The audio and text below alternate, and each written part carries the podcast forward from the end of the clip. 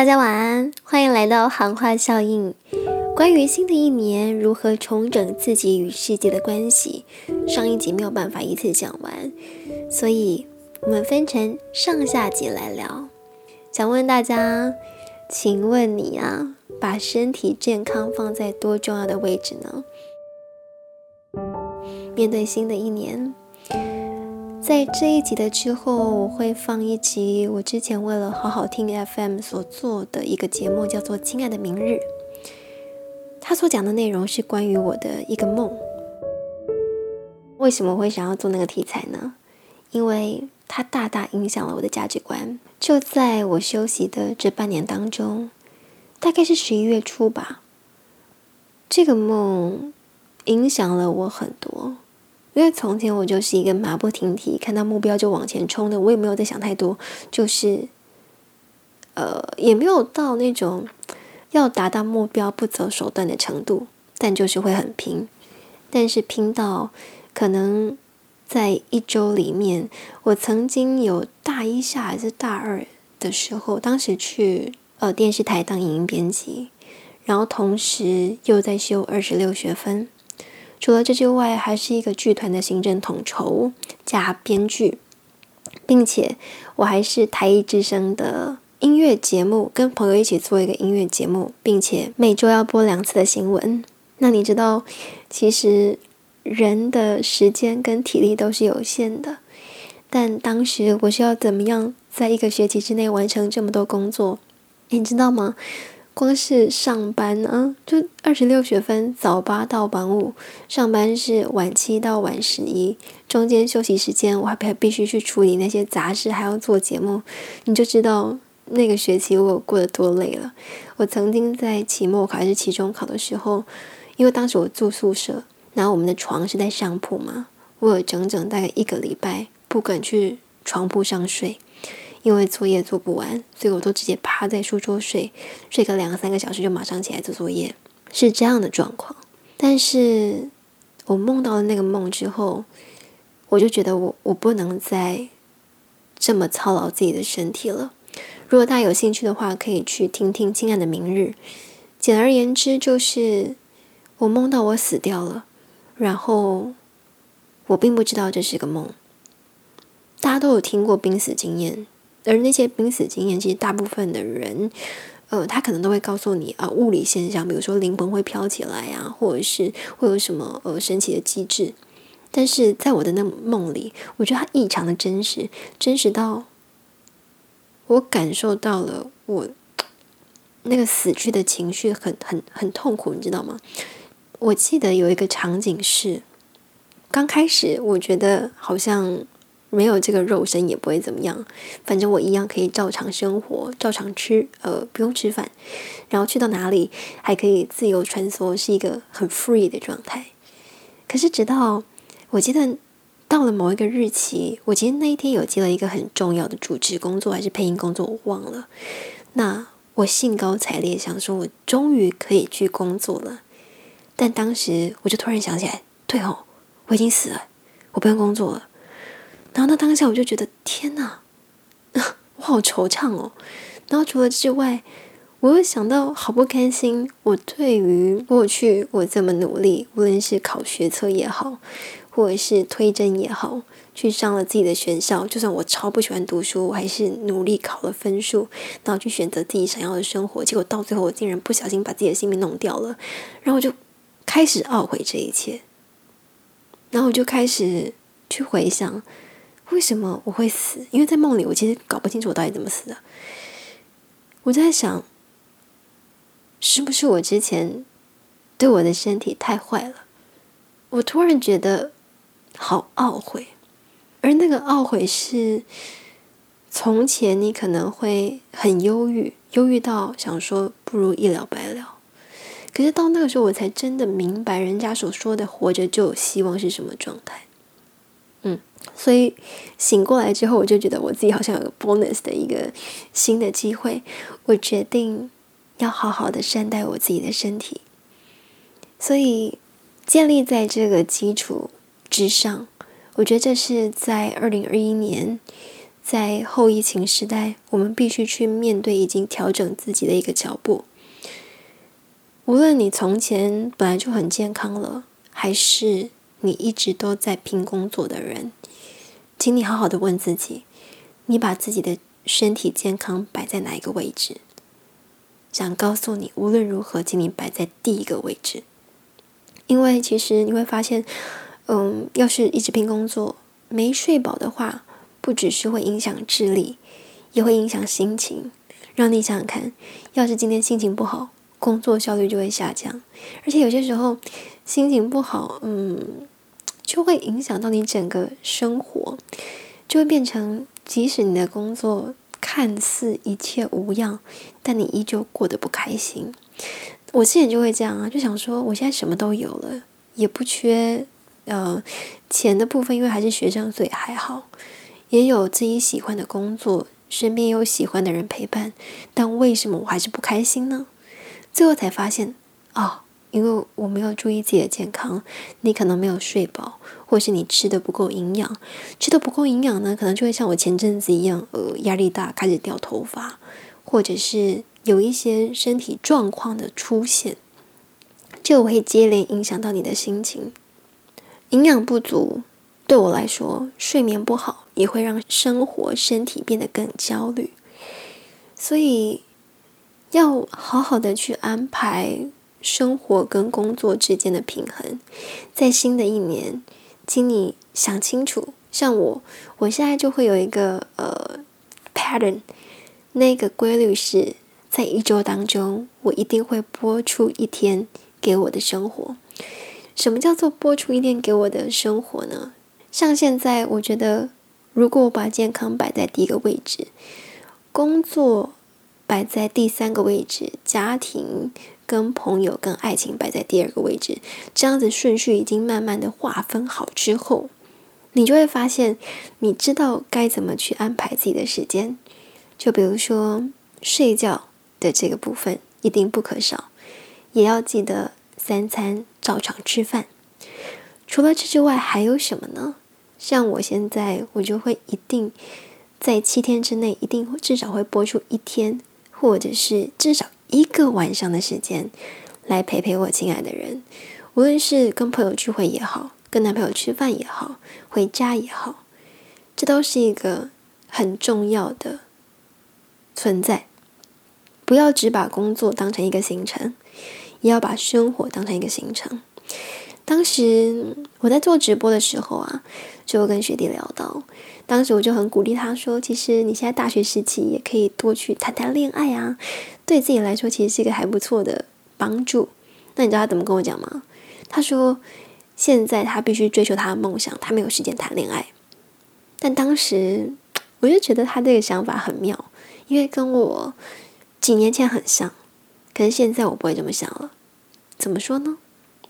我跟他说：“像我们要做的工作是广播主持人，我们是一位声音工作者，那其实同时也是一个。”创作者，那你要想，创作者什么东西迷人？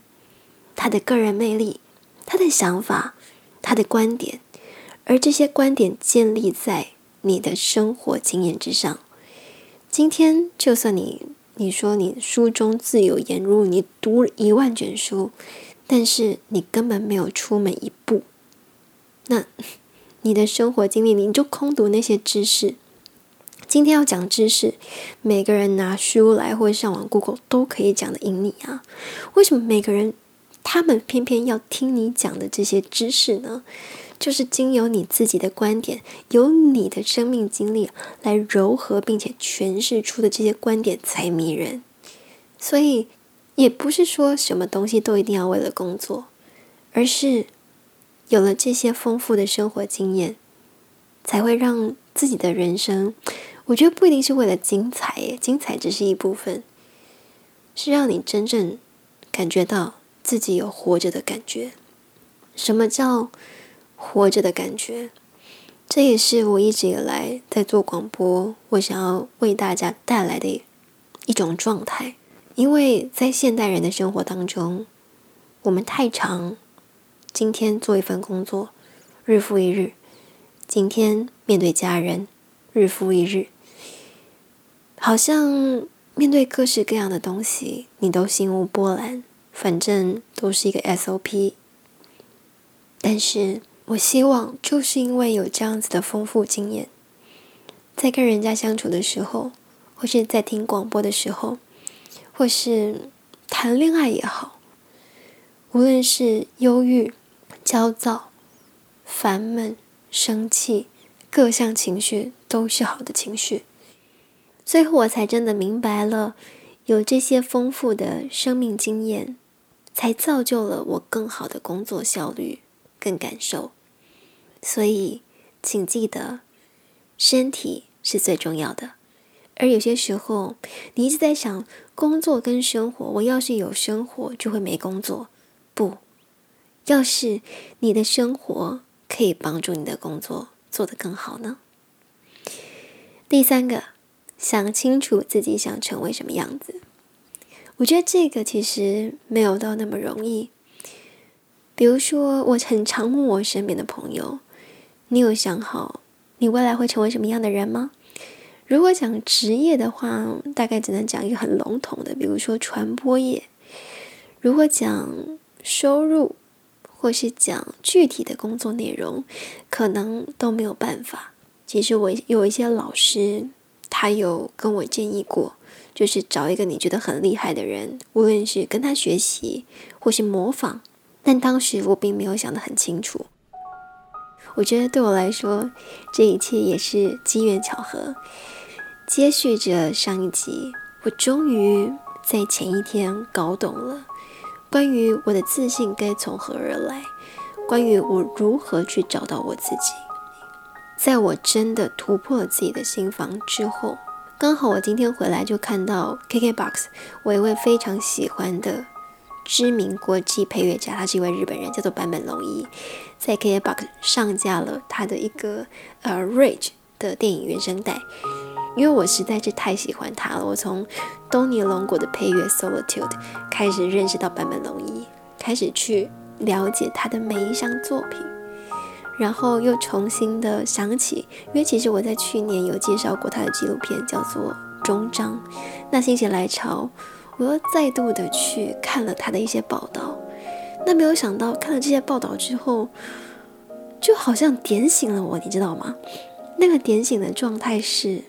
其实坂本龙一的纪录片《终章》当时会拍，当然是因为他是一个很厉害的国际知名配乐大师。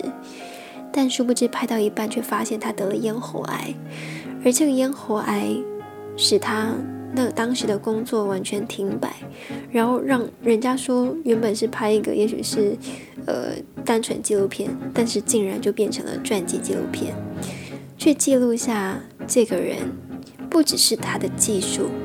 以及他的精神、他的理念、他的品味，而其中让我印象很深刻的是，报道里面有写到，在纪录片终章的拍摄过程当中，刚好也是坂本龙一新专辑的创作阶段，在发行之时，他有接受日本 NHK 电视台的访问，问到他说：“你会想以怎么样的方式燃烧致敬？”而当时坂本龙一想了想，他是这么回答的：“他说，确实，人的一生中所剩的时间，每一天都在减少。确实有一个强烈的想法，就是不对自己说谎。我是个音乐家，所以想做真实的音乐，进而我也想不对自己说谎，真实的生活下去。”还有，不要忘记每天看月亮。哇！当时其实我重新在看这篇文章的时候，我深深被这个人给吸引了。而那个吸引是他身为一位国际配乐大师，他的生活当中，无论是勇于去为自己关注的每一个议题发声。他说：“我没有办法成为一位坐视不管的人。”对于声音工作者，平常喜欢做的事情是搜集以及观察生活当中的各式各样的声音，无论是雨滴落在水桶上的声音，无论是河流、小溪、水流流动的声音，人说话的声音，乐器的声音，或者是能触动人们灵魂共鸣的声音，对我来说，现阶段坂本龙一的各种状态，还有他对他生活的 sense，其实就是我自己梦寐以求想要成为的样子。所以第三个，你想成为一个什么样子的人？也许你还想不到自己的未来究竟会长什么样子，但是你可以找一个你想要跟他学习的人，或者是他的生活状态是你很想要成为的对象或目标的人。当我今天看到那个 Carebox 把他二零一七年的那个 OST 上架，我重新再去看那部纪录片，在那当时我又觉得说哇，老天爷太刚好了吧！我才真正搞清楚。这是我想要的样子。我欣赏他的生活品味，而我也是我没有办法当个视而不见的人，而我也想用我的声音，用我的音乐去感动，去影响更多人。我也喜欢去感受生命当中的声音，并且乐在其中。自己的每一份创作，一直在。反思，一直在追求，一直在追求那些也许不会衰落的声音，或者是能感动人的声音，并且他说了一句话，他说：“我想创作多一点对得起自己的作品。”我希望我今天人生在世，我做的这些工作，不一定是为了我，也许是为了社会。他说：“我希望可以多创作一些对得起自己的作品。”我当时。被这一句话很是震撼，因为我就在想，对，这就是我理想的目标。无论是对于选品上的音乐品味，对于生活上质感的追求，对于技术的精进，还有对于整个人的那个神态，我喜欢我的工作，我享受我的工作，我想要用我的工作来帮助人，并且撼动人的那样子的感受。我从坂本龙一的身上看到了这样的特质，所以我之前并不会特别说我会喜欢哪个 idol，但从今往后你说我喜欢的偶像，就是我的模范，我的典范好了，是谁？我会很直接的告诉你，很开心的告诉你是坂本龙一，就是，这是我觉得这对我的影响真的太大了，而我其实。嗯，做这一集的目的，除了想要好好记录下这个过程之外，也想要把我走出来的这个过程，来跟大家做一个详细的分享。无论是上面的那一集，我们聊到了到底该如何相信自己的这个过程，我我觉得这真的很不容易，以及你把你身体健康摆在多重要的位置。还有，你到底有没有想清楚自己想成为什么样子？就算没有想清楚也没有关系，试着去找一个你想生活的状态，找一个也许是人物，然后开始往这个方向继续迈进。你不一定会完全成为他，当然没有一个人可以完全复制每个人的生命经验，但是至少，也许在你灰心的时候，也许在你丧志的时候，有一个。那样子的存在，可以让你看一眼。对我来说啦，看一眼就随时充满能量。或者是在我面对困难的时候，我会想，如果是他，他会怎么去面对呢？以及他都可以这么走过了，为什么我不行？成为支持我走下去的一份鼓励，一份动力。我觉得。能在大年初二好好把自己的状态转换好，实在是太幸运了。我来总结一下：当你想清楚这三个问题的时候，你的生活会产生什么样的差别？以及有自信跟没自信，对我来说，我到底哪里不一样了？我觉得用一个非常直接、明白了当的方式总结下来，就是。当我没有把这一切给想清楚的时候，我觉得我之前的状态前几个月就有点忘记我自己当初。我觉得也不是你故意要忘记初衷，就有可能有时候脑袋打到就撞墙起啊，这样。从前的我，我觉得有点像是把自己当做是一个商品。今天大众喜欢什么，我就卖什么；今天大众觉得对什么有兴趣，我就开始往那个方向去偏。可是我忘记我自己真正的价值跟目的到底是什么了。但是现在我觉得就会不一样了。也许在某些人眼中，我还是是一个有经济价值、有利益的商品的存在。但对我而言，我不再只是做也许大家会想听的内容，而是现在我把自己。转换成是一个艺术家的身份，我有我的品味，我有我的观念。今天你说你想听一些笑话，你想听一些诙谐的内容，你想听一些知性的内容，你想听一些专业的内容。OK，你有你喜欢的，但是今天我是一个创作者，我是一个艺术家，我有我的品味，我也有我的观念。我今天想要来跟大家分享这些。而这些也不是说我就不愿意去聆听市场，不是的，而是我准备了一些我喜欢，而也许你会喜欢的东西，想要来跟大家分享，就不再只是为了创作而创作，不再只是为了别人要我做什么就做什么，今天为了钱而做什么，今天为了流量而做什么，而是一个。艺术创作者的身份，从这些作品当中，从我做的每个主题当中，不只是帮助人，更是详实的去记录下我看世界的这个观点。我觉得这种从创作当中去寻找自己的感觉，真的很好。就是我我我到现在有一种我终于找到了这这种感觉。而我很珍惜这样的感觉，所以其实简而言之，你只要克服这三个问题：第一个是相信自己，第二个是照顾好身体，第三个是清楚明白你的生活品味、你的价值观想要长成什么样子。